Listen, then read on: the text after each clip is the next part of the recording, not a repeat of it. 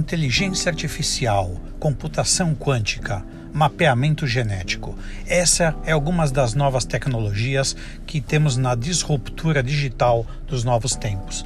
Mas e o homem? E a questão ética? Como é que ficam essas questões? Eu sou Joy Juan e estamos aqui em mais um Vamos Nessa?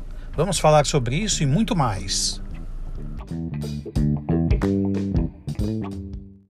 O escritor israelense Yuval Harari, autor dos best-sellers Homo Sapiens e Homo Deus, é uma figura enigmática e um queridinho do Vale do Silício.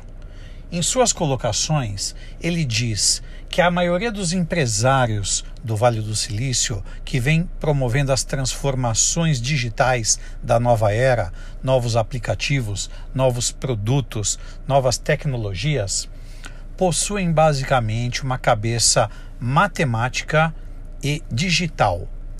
E estas mesmas pessoas, esses mesmos jovens, essas brilhantes mentes, começam a se questionar a respeito de valores éticos, valores morais e valores comportamentais. Segundo Harari e eu mesmo, vejo que existe uma busca crescente das pessoas em geral para a volta aos conceitos filosóficos do homem.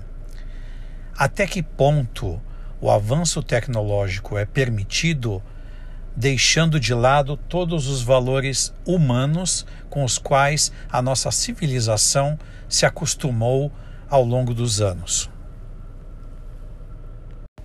É fato que, na busca desenfreada por novos produtos, novos unicórnios, novas empresas mirabolantes, estão sendo deixados de lado alguns valores básicos de uma sociedade justa e harmoniosa.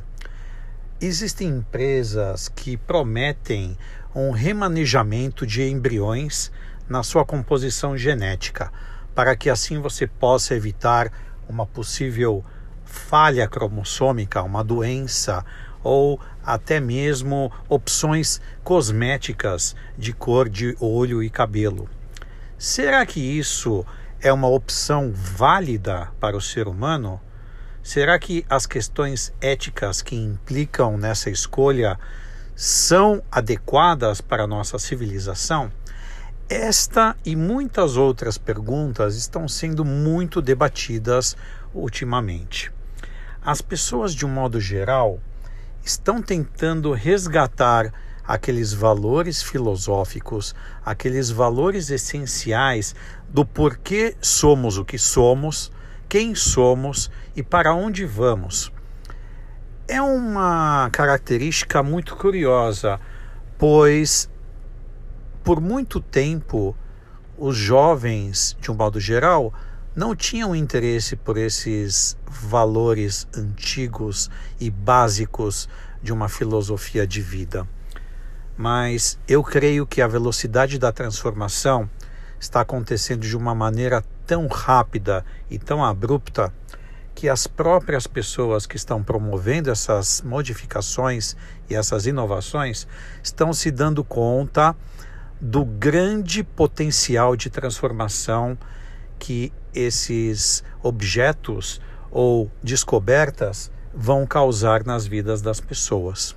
E por isso mesmo, pessoas como Harari e outros pensadores começam a ganhar cada vez mais os holofotes e o respeito para que possam ser ouvidos e apreciados em suas ideias. Na verdade, o fato de que essas mentes jovens busquem uma compreensão e um entendimento maior das questões básicas da vida e do ser humano é um fato de se apreciar.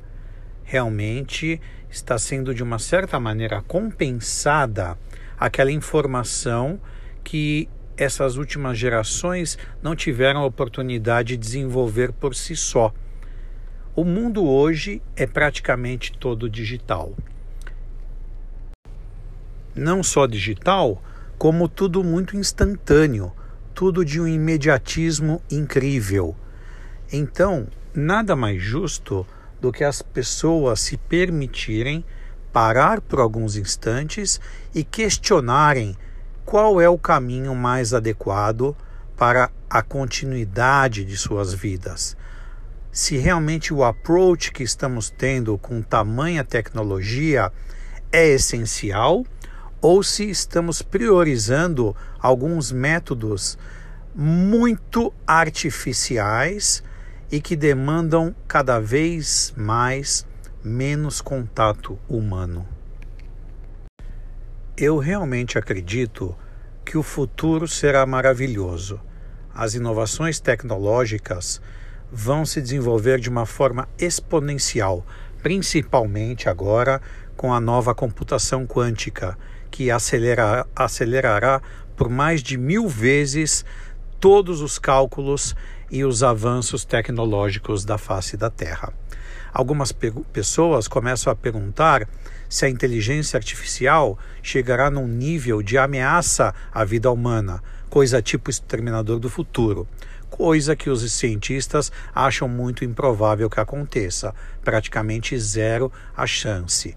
O que realmente implica numa preocupação é a quantidade de empregos que serão perdidos para essas novas tecnologias e inteligências artificiais.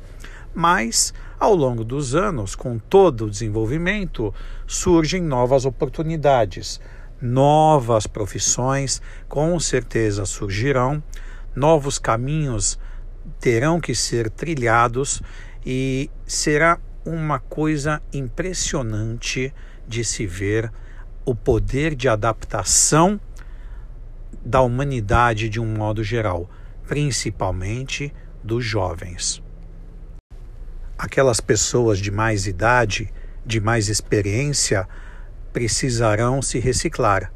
Vão ter que buscar orientação para conseguirem acompanhar os avanços tecnológicos que vemos enfrentando e vemos acompanhando.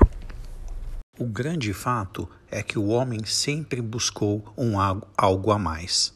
O caso é que agora este algo a mais pode implicar de forma muito marcante na vida das pessoas, prolongando as idades das pessoas, melhorando a saúde, as qualidades de vida, só que a que preço serão, estaremos dispostos a pagar para ter todas essas novas regalias?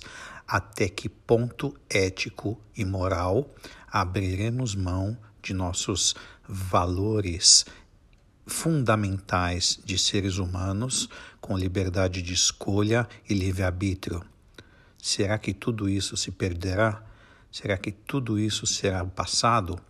Será que o homem chegará num ponto aonde todas as escolhas poderão ser feitas independente do destino? Essa é uma pergunta muito difícil de ser respondida neste momento.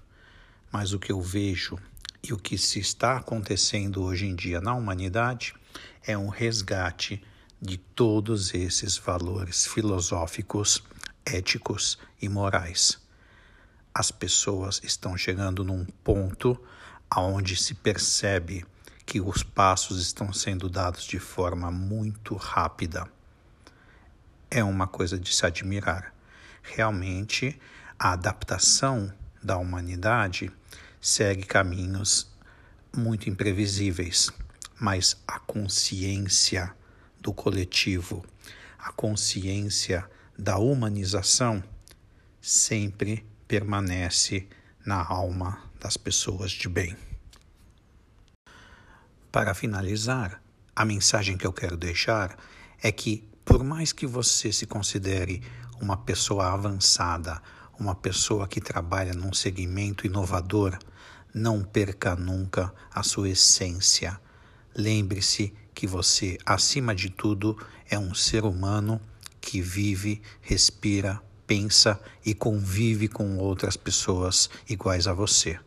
Tenho certeza que o futuro será deslumbrante, mas o mais importante de tudo é que não percamos a nossa essência, a nossa verdadeira identidade.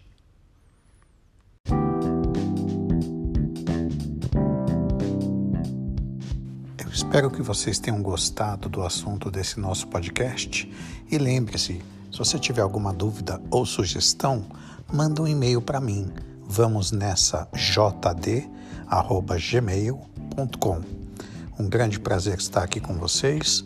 Grande abraço, beijo grande e a gente se vê no próximo Vamos nessa.